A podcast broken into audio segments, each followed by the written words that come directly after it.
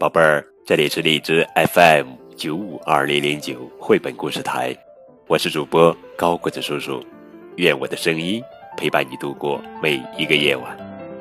今天呀，我们要讲的绘本故事的名字叫做《米米爱魔法》，作者是周一芬文，陈志远图，河北少年儿童出版社。妈妈把垃圾扔到垃圾桶，米米和妈妈一样把玩具扔到垃圾桶。妈妈涂口红，米米和妈妈一样也涂口红。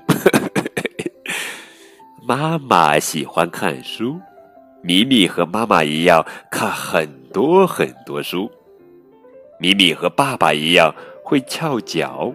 也会吹喇叭，叭叭叭。米米到爷爷奶奶家玩，奶奶帮小狗妮妮洗澡，米米也帮玩具洗澡。奶奶煮好汤给米米和爷爷喝，米米也煮汤给小狗妮妮喝。爷爷喝汤发出呼噜呼噜的声音，米米和爷爷一样也发出。呼噜呼噜的声音，奶奶听了吓一跳，她用力嘘嘘了一声。